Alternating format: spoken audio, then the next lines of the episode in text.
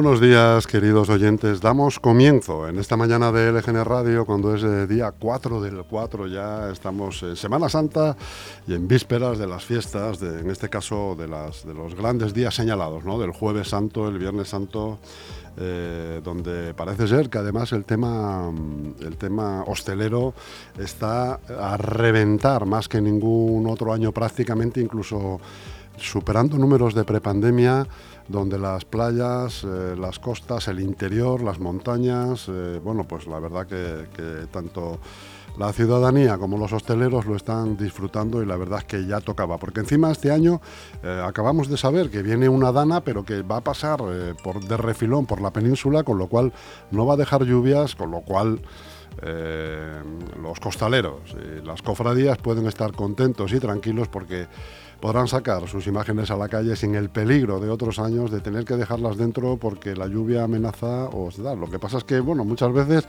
si no amenaza la lluvia, amenaza el fuego, como hemos visto estos días atrás, donde en Málaga, en Vélez Málaga, eh, pues una virgen salió ardiendo por el efecto de las velas eh, y el viento, que, que comentábamos además en esta mesa de, bueno, ¿por qué no se ponen velas eh, eléctricas, no?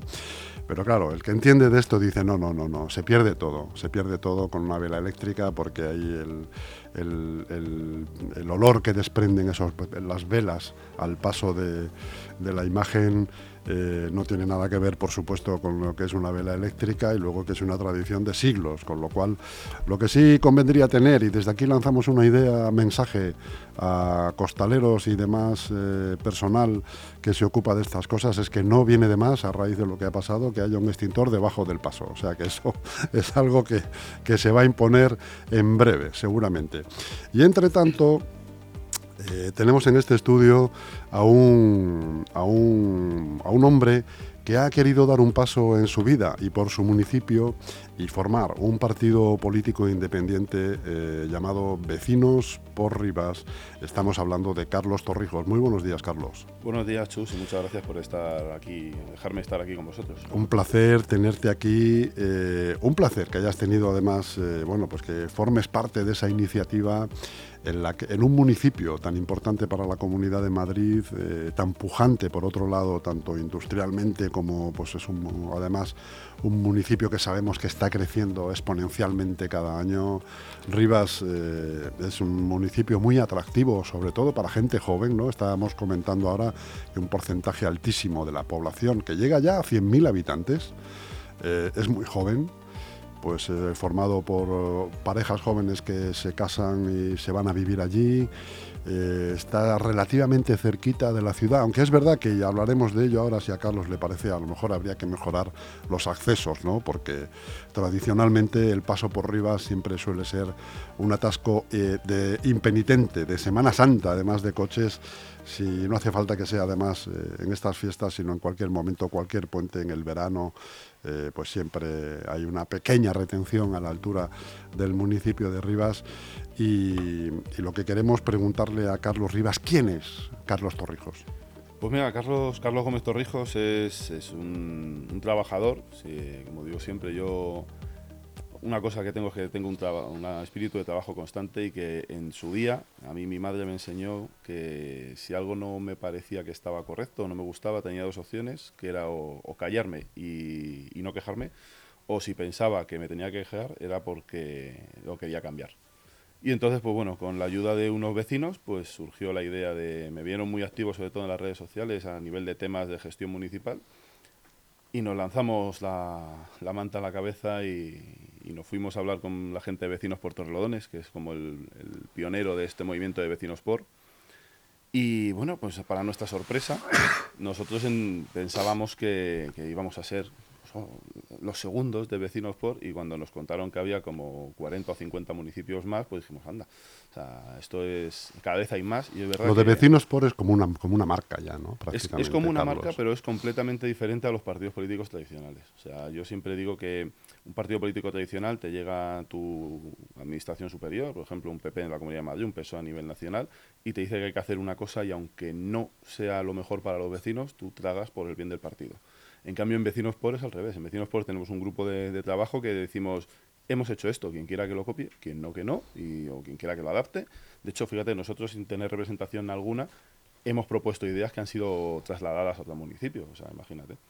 Es un partido muy diferente, muy diferente a lo que es un movimiento tradicional político. Es también, eh, entiendo, un partido, una iniciativa que, que, quiere acabar de alguna manera con el tema del bipartidismo tan extendido, ¿no? A nivel tanto nacional, eh, ya no te diría regional, pero sí que, sí que el local y nacional, ¿verdad? El bipartidismo al final es el que impera y este tipo de agrupaciones nace precisamente para aportar otra vía, ¿no? Exactamente. Que no son las, las eh, usuales. Exactamente, eso es. Tú fíjate, en la Comunidad de Madrid, de hecho, eh, bueno, hasta la irrupción de Más Madrid, eh, los municipios gobernaba siempre el PP o el PSOE, o a lo mejor en un municipio muy pequeñito tenían pues lo típico, que allí se vota más a la persona porque son muy conocidos, eh, pero lo tradicional en los municipios grandes, pues Leganés o Getafe o Alcorcón, todo siempre era los partidos, pues como dices tú, el bipartidismo.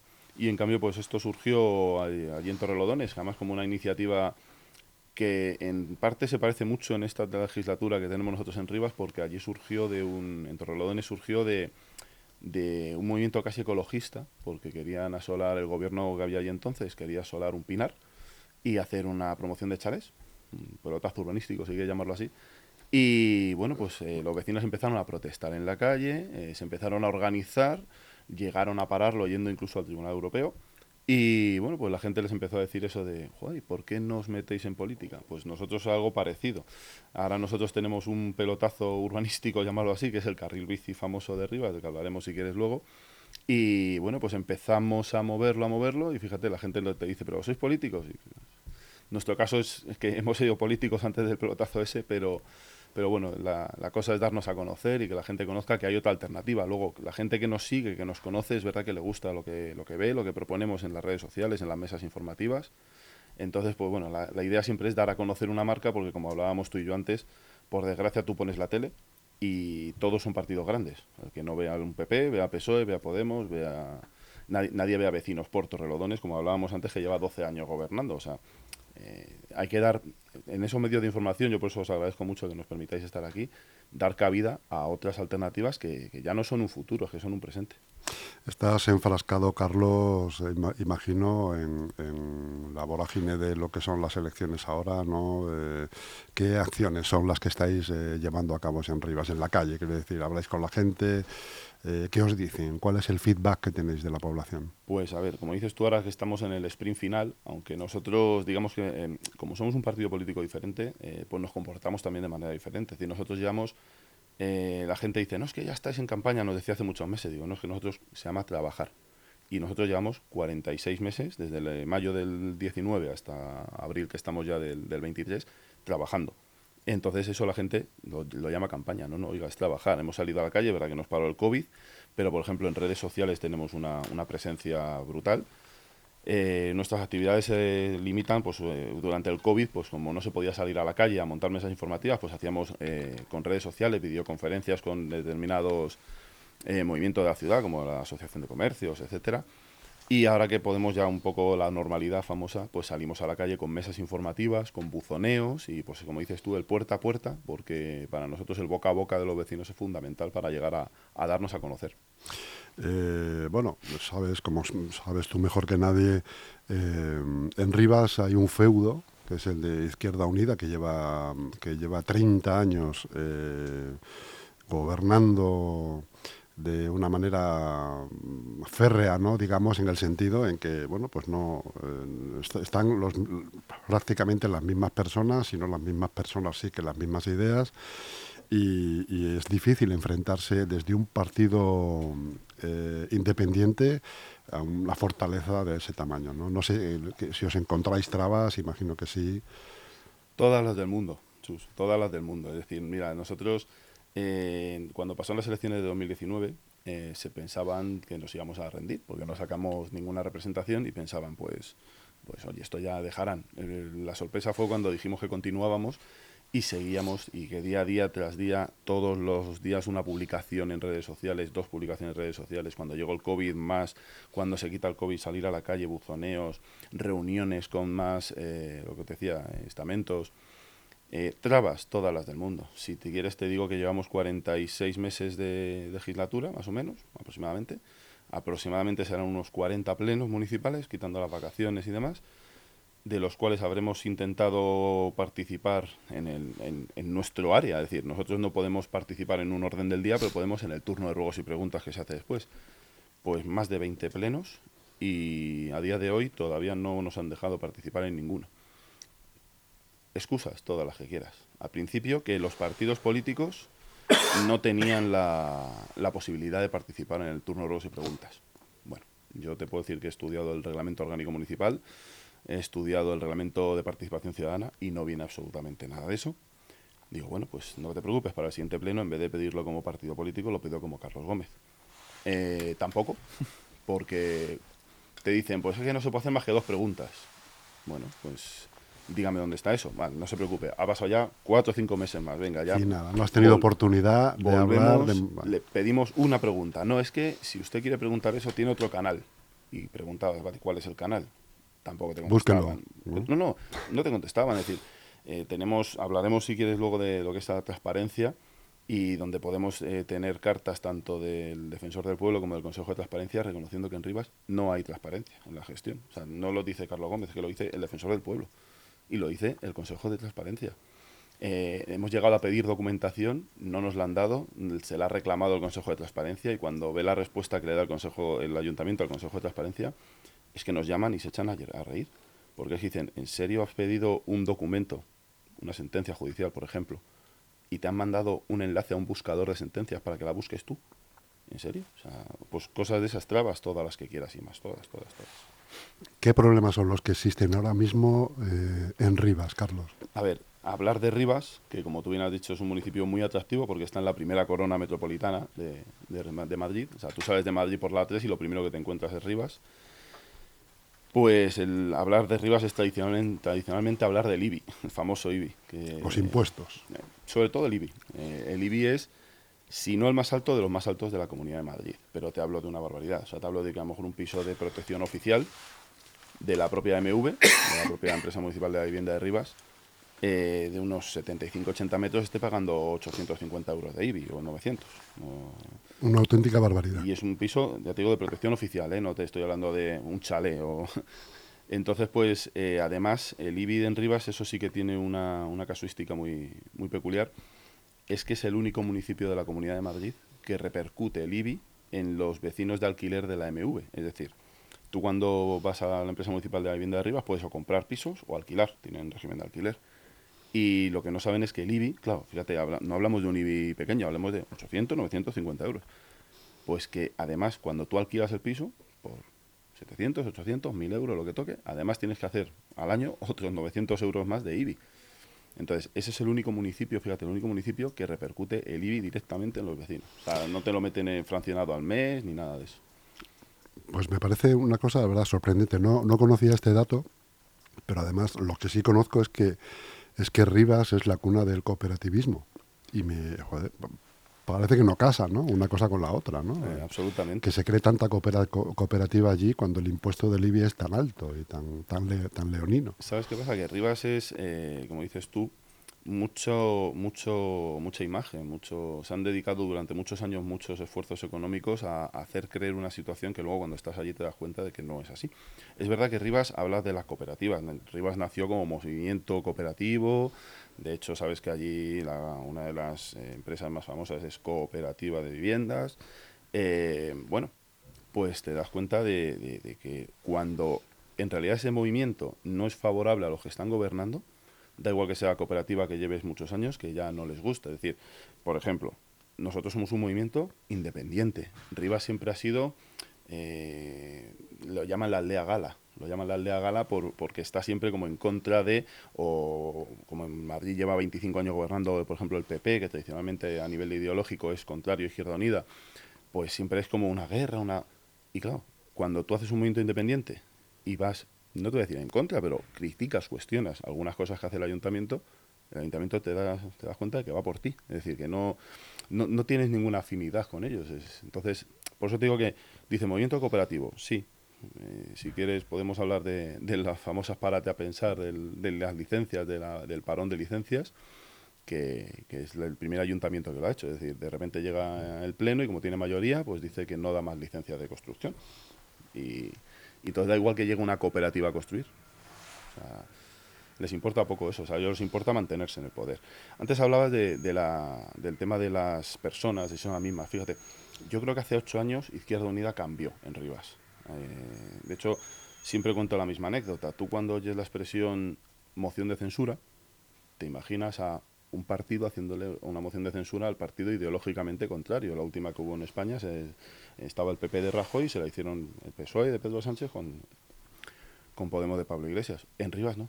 En Rivas tenemos una moción de censura hecha por ellos mismos contra ellos mismos. Entre ellos mismos. Entre ellos mismos. Es decir, había un alcalde de Izquierda Unida, llegó una moción de censura de la nueva generación de Izquierda Unida y se cargó al alcalde que había de Izquierda Unida. Para que veas que somos O sea, que es una cosa medio endogámica, ¿no? Donde ellos mismos, eh, digamos, se lo guisan y se lo comen y, se, se, ponen y se quitan, ¿no? Unos a otros. eso es.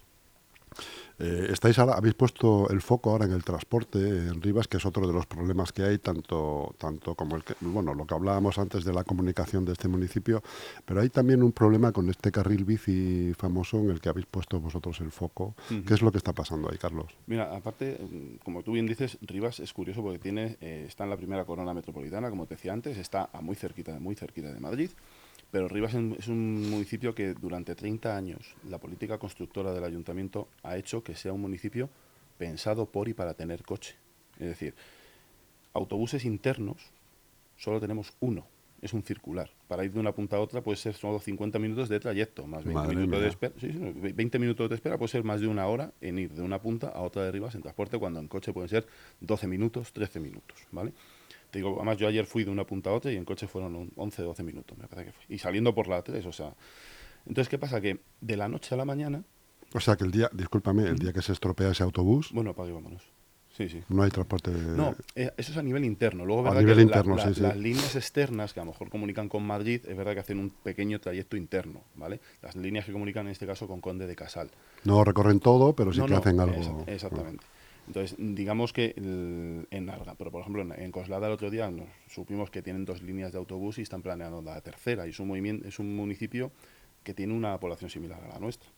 Entonces hablamos del carril bici. Entonces, cuando tú durante 30 años diseñas una ciudad pensada por y para el coche, que tiene una carencia de metro absoluta, porque sabes que eh, Rivas tiene la, según las encuestas, es la peor valorada, es la, la red de metro TFM, que sabes que el metro de Rivas no lo gestiona la, directamente la Comunidad de Madrid, sino que lo externalizó una empresa que se llama Trenes Ferroviario de Madrid, eh, TFM, y que el día que no está roto, está más roto todavía. O sea, es algo que todos los días hay una incidencia. Pero entonces, con todo, con todo eso que te estoy comentando, de pocos autobuses, un metro bastante deficiente, tú generas una ciudad pensada por ir para el coche y luego, eh, de repente, porque entra una subvención europea y quieres hacerlo a lo grande, que nadie te obligaba a hacer eso, diseñas un carril bici, bueno, diseñas, vamos a poner, construyes un carril bici porque se sabe que no ha habido ningún estudio previo. O sea, a mí me parece muy grave. Es decir, que haya una concejala en este caso que haya pedido un estudio de, oye, ¿cómo, cómo, ¿en qué os habéis basado para hacer el carril bici? ¿Por qué por estas calles? ¿Por qué por estas no? Eh, ¿Por qué 21 kilómetros? ¿Por qué no 100 o 2? Y, y que te digan, no, no, es que no hay ningún estudio.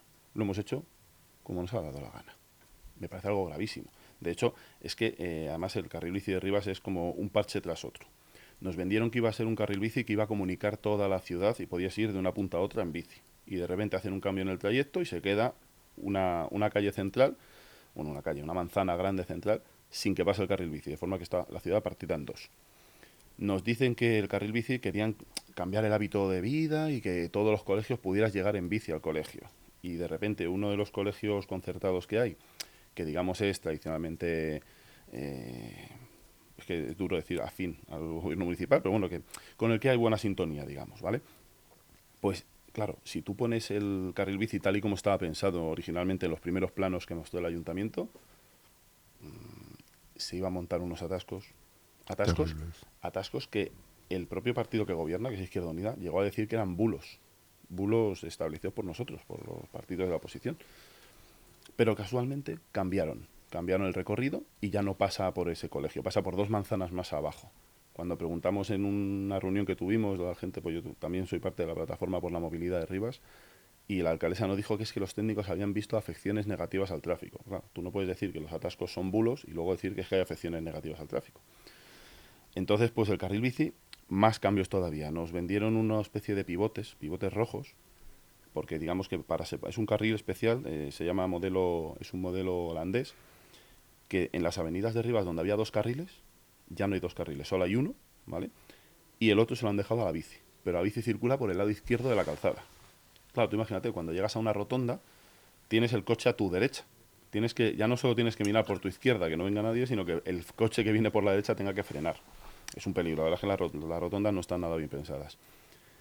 Pues con todo y con eso, el ayuntamiento insiste en que está bien, en que no hay atascos. Cuando ahora mismo, lo que tú me comentabas antes, se para un camión de la basura a coger tres contenedores y se forma una hilera de coches, claro, en un solo carril. Totalmente. Se para el autobús, cualquier cosa. El otro día se rompió un, un, autobús, no, un camión de la limpieza fue. Y, no veas tú la que se lió allí. Porque además es que eh, tenemos, empezaron poniendo una especie de separadores verticales, de más o menos un metro, que decían que se podía pasar por el carril y que los vehículos de emergencia podían pasar. Misteriosamente, ¿eh? pues misteriosamente quitaron los pivotes porque no, no podían pasar. Entonces dejaron una especie de lo que se llaman de armadillos, que son unos separadores a red de suelo, que debían de ser reflectantes y no lo son. Entonces, ¿qué pasa? Que no todos los coches son capaces de pasar por encima de esos separadores. Eh, los que son afines al ayuntamiento dicen, no, un Ferrari no, un Ferrari no. Un coche deportivo antiguo, un, Renault Megane, un Hyundai Coupé no pasa por allá abajo. Un Hyundai i20 no pasa por allá abajo. Entonces, mm, cada vez hay más armadillos rotos, más separadores de estos rotos cada vez los autobuses los pisan más, están partidos o quitados y se quedan al aire cuatro o cinco tornillos que son un peligro para la gente que se ve por allí. Entonces, nosotros, desde Vecinos por Rivas, lo que, lo que sí nos comprometemos, es uno de los compromisos que llevamos en el programa electoral, es hacer un realmente un buen estudio de por qué calles debe ir el carril bici, eliminar el carril bici en aquellos tramos donde haya una infraestructura duplicada, porque es que eso no te lo he comentado, pero se da la, el extraño caso de que va el carril bici por un lado, por dentro de la calzada y a lo mejor 10 metros en paralelo va el carril bici antiguo, que se llama acera bici, que es el que iba por, digamos, por mitad de la acera, por el parque, por lo que sea. Pero de los 20 kilómetros, 21 kilómetros que han hecho el ayuntamiento, te diría que 11 hay infraestructura duplicada. O sea, se han gastado en hacer algo que ya existía, para que la gente nos entienda. Y además de eso, eh, nos comprometemos a quitarlo en aquellas avenidas donde eh, se ha comprobado que afecta negativamente tanto al comercio local como al tráfico en general. Es decir, por ejemplo, allí tenemos una avenida que se llama Avenida Pablo Iglesias. Coloquialmente es conocida como la calle de los bares y los bancos, porque es una avenida donde solo hay restaurantes, bancos y pequeño comercio así de proximidad. Y la verdad es que los comercios están que trinan. O sea, que están que trinan. Es que, legado, tú piensas, tienes el H2O, que es un centro comercial muy grande, a cinco minutos de esa calle, donde tú llegas, aparcas en tu parking, te subes y compras.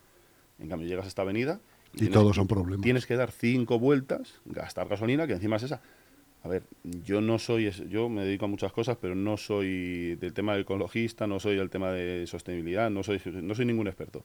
Pero si yo tengo que dar cinco vueltas más con el coche y hay más atascos, ¿a dónde vas? Contaminaré más, además.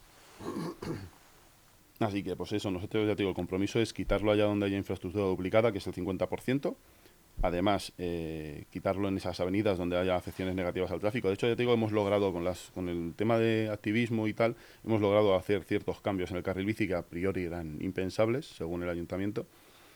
Y, y aparte, proponer. O sea, nosotros además de, decir que lo vamos a quitar, proponemos, proponemos un, un, estudio de por qué calles sí puede ir y por cuáles no. De hecho, tenemos un estudio de a lo mejor una especie de circunvalación que unido a los carriles que ya hay de hacer a bici y potenciar ese carril de hacer a bici quedaría bastante bien. Y además combinarlo con un movimiento sostenible de, transporte público. Es decir, nosotros queremos eh, tema de microbuses, microbuses eléctricos o hidrógeno, queremos potenciarlo también. Porque además es que Rivas, perdona, eh, en Alcorcón ahora mismo tenemos ahora el, el, ejemplo de que todos los autobuses ya han logrado que sean cero emisiones. En Rivas no. En Rivas todavía nos queda mucho por eso. Una de las patas del bienestar de los municipios es, por ejemplo, el empleo, ¿no? que haya empleo, que es lo que pide la ciudad. El señor que vota es lo que pide empleo y luego está mm, probablemente la seguridad y la limpieza. ¿Cómo está este asunto en Rivas, Vacia Madrid? Pues mira, en, Rivas tenemos una, agencia de colocación municipal Eh, la, palabra colocación. Que no se llama así, ¿no? Pero no, no, bueno, es que, a ver. Se, se, llama así, pero la gente intuye que Sí, no, no, se, llama Agencia de Colocación Municipal, pero ah. la, palabra colocación, de colocar. no es, peyorativa. Eh, exactamente, o sea, la gente lo entiende perfectamente. Lo que pasa es que eh, nosotros siempre decimos que, que, la, agencia, la verdadera agencia de colocación en Rivas son las dos empresas municipales. Que son. la empresa de servicios, de Riva Madrid, y la empresa municipal de la vivienda. ¿Por qué decimos esto? Porque allí la gente del ayuntamiento coloca directamente a quien quiere. Y esto suena duro, ¿eh? Y me da igual si me genera críticas, porque además esto es eh, el pan mío de cada día. Eh, nosotros hemos visto como gente con informes favorables es no renovada, pero no solo no renovada, sino sacada de la lista de, ofertas de la empresa municipal de servicios. Y sin embargo, gente, pues, que no se presenta una bolsa de empleo, pero ya es encargado, cosas así. Entonces, esas son las verdaderas agencias de colocación. Nosotros en nuestro programa llevamos una potenciación sobre todo esa, de, la verdadera agencia de colocación municipal y del centro de iniciativa de, empresas, que tenemos allí un centro de iniciativa empresarial. Y la verdad es que llevamos unas propuestas bastante concretas que lo, vamos, están en nuestro programa que colgaremos en breve en la página web, pues estamos rematándolo como el que dice. Entonces, de empleo, pues la verdad es que hay mucho por hacer en Rivas las cosas como son. Bueno, yo he visto una cosa que me ha llamado la atención en vuestro programa que, se puede ese, ver. Es el ese, Es el del, 19, sí. El del 19. No sé si algunas cosas coinciden, son coincidentes con lo que ahora... Pero, por ejemplo, aquí hay una cosa que, mm, me llamó la atención, que era compromisos irrenunciables de la candidatura. No sé si eso está vigente todavía. Sí, más o menos. Dice compromisos de no pactar, de no pactos de gobierno con ninguna fuerza política que dé representación tras las elecciones. Sí, eso es un compromiso que tenemos. Como tú bien dices, nuestro programa se vaya, va, a tener compromisos e iniciativas. Compromisos son eh, aquellas cosas a las que si los vecinos nos dan la confianza nos comprometemos a hacer e iniciativas son a lo mejor eh, situaciones que no dependan de nosotros pero que si no vamos a comprometer a seguir solicitando a las administraciones correspondientes y que además eh, digamos van como en segundo orden no son no son tan prioritarias el que se hagan para nosotros vale pero sí, en, ese compromiso que has nombrado es una tradición. Nosotros nos comprometemos a no, no ser, digamos, no votar a nadie como alcalde que no seamos nosotros. Y la gente dice, bueno, pues vaya tontería, ¿no? no es ninguna tontería. Te voy a poner un ejemplo. En las últimas elecciones, 2019, eh, hubo dos partidos que sacaron siete concejales en Rivas. Izquierda Unida sacó siete y PSOE sacó siete. En ese orden, ¿vale? Sacó más votos Izquierda Unida que PSOE. Cuando, y luego Ciudadanos sacó cinco y luego el resto sacaron dos. Cuando llegó el pleno de investidura, que es a ese pleno donde cada uno, cada partido propone a su, a su digamos, candidato, pues Izquierda Unida llegó y propuso al que estaba de candidato. Y le votaron por los siete de Izquierda Unida. Pero cuando llegó el turno del PSOE, el PSOE no propuso a nadie. Te preguntas a lo mejor por qué. Y dices, pues mira, muy sencillo. Si el PSOE llega a proponer a una candidata, a la candidata que tenían, se juntarían los siete votos del PSOE y a lo mejor 5 de Ciudadanos 12 y cualquiera de los otros que hay 13. Ya con uno ya era mayoría. Entonces, claro, mm, tuvieron miedo de... Esto también me va a generar muchas críticas, pero no me importa. Eh, tuvieron miedo, miedo, de ser alcaldes. Entonces, ¿qué pasa? Era más fácil llegar a un pacto y ser vicealcalde, como está ahora. Entonces nosotros nos comprometemos a que no vamos a votar a la persona que ponga el PP o el PSOE o Izquierda Unida o Podemos, no, no. Nosotros nos vamos a votar a nosotros mismos quien quiera que nos vote. Quien no, pues que no que vote a su candidato. ¿Sois conscientes de que a lo mejor eh, pudiera ser que vecinos por Rivas fuera bisagra de, algún partido? Sí, sí, sí. En ese caso, si estaríais dispuestos a lo mejor a... No. es un compromiso irrenunciable. Es decir, nosotros nos comprometemos a votarnos a nosotros mismos. Ya te digo, si quieren ser, pues que nos voten a nosotros. Otra cosa es, eh, que eso la gente es lo que no termina de entender, mm, nosotros hemos dicho en el día de nuestra presentación, que fue el 3 de marzo, que nos comprometíamos a pactar con cualquier partido político aquellas mociones, aquellas situaciones que sean beneficia, eh, beneficiosas para los vecinos y las vecinas de Rivas. Y esto, eh, a mí me gustaría dejarlo claro, a mí me llega Izquierda Unida, o me llega PP o Vox, por ponerte las antípodas unas de otras y propone algo interesante que nosotros creemos que es bueno para los vecinos y votaremos a favor. Pero me llega Izquierda Unida, o me llega PP o Vox, y me dice algo, propone algo que creemos que no es bueno, votaremos en contra.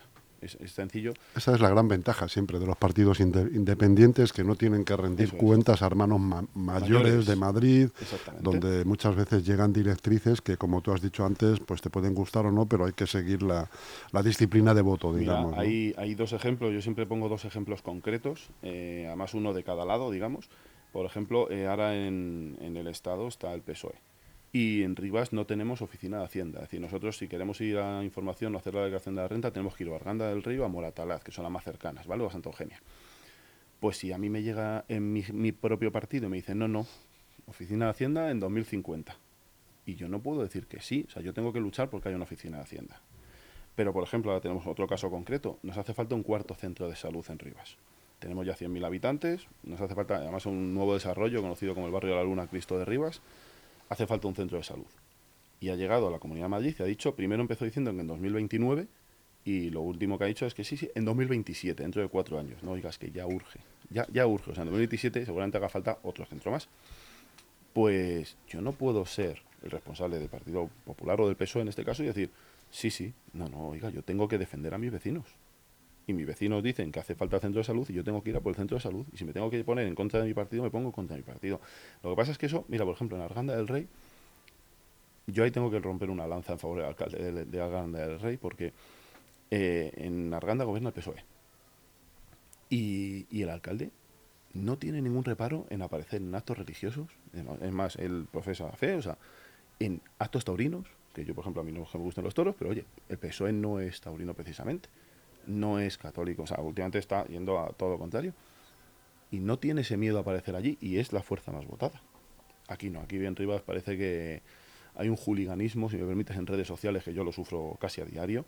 Eh, hay muchos perfiles pagados para desestabilizar, para humillar, unas malas prácticas. Yo, además que encima soy ingeniero informático, eh, hay unas malas prácticas en redes sociales brutales, brutales pero que sí, muchas, muchas veces, y más en esta época, imagino, de elecciones, las redes sociales son el, vertedero de, las opiniones, ¿no? Y como tú bien dices, pues hay mucho perfil de haters eh, pagados eh, por partidos para atacar gratuitamente muchas muchas veces al, candidato contrario y es una es una cosa Carlos que yo creo que en el futuro habría que regular ¿no? Eh, que, que, legislar porque porque es verdad que que muchas veces los ataques ya no son solamente eh, hacia la persona, sino hacia las familias. O, Y, eso es algo que estoy muy de acuerdo va con, una cuesta abajo muy peligrosa. Estoy muy de acuerdo con tu opinión porque de verdad que es que eh, yo en Rivas, por ejemplo, eh, hay muchísimos grupos de,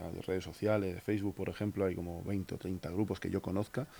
Y, y en Twitter igual, y ves y dices, es que no, es que son perfiles falsos. Además, compartidos por varias personas que sabemos quiénes son, que de repente estás escribiendo y ya te han escrito y dices, tú no puedes ser, y es que sabemos que tienen un grupo organizado. Eh, bueno, es algo brutal que nosotros en su día Particulares que tienen cinco seguidores y tienen unas opiniones expertísimas sobre las profundidades y las Y, los asuntos... Como, si no supieran lo que va a pasar, ¿verdad? como si alguien no le estuviera diciendo exactamente lo que tienen que decir. Sí, sí, sí. Entonces, nosotros en redes sociales, eh, al principio, pues como novatos que éramos en 2019, eh, peleábamos contra todos, viento y marea, hasta que nos dimos cuenta de que nuestra propia salud mental iba en juego. Entonces, nosotros no vamos a perder ni un solo segundo. O sea, a gente que no se sepa comportar en redes sociales, bloquear y correr. Oye, Carlos, ¿cuándo vais a sacar vuestro programa pues mira, tenemos eh, en, breve, o sea, en este mes de abril lo sacamos, no nos queremos esperar a mayo y esperamos sacarlo cuanto antes. De hecho, a nivel de contenidos te puedo decir que tenemos ya un 90-95% de, de contenido hecho. ¿La lista la tenéis ya preparada? La lista la tenemos preparada. Lo, estamos buscando un segundo suplente, pues fíjate, ya tenemos esta segundo suplente.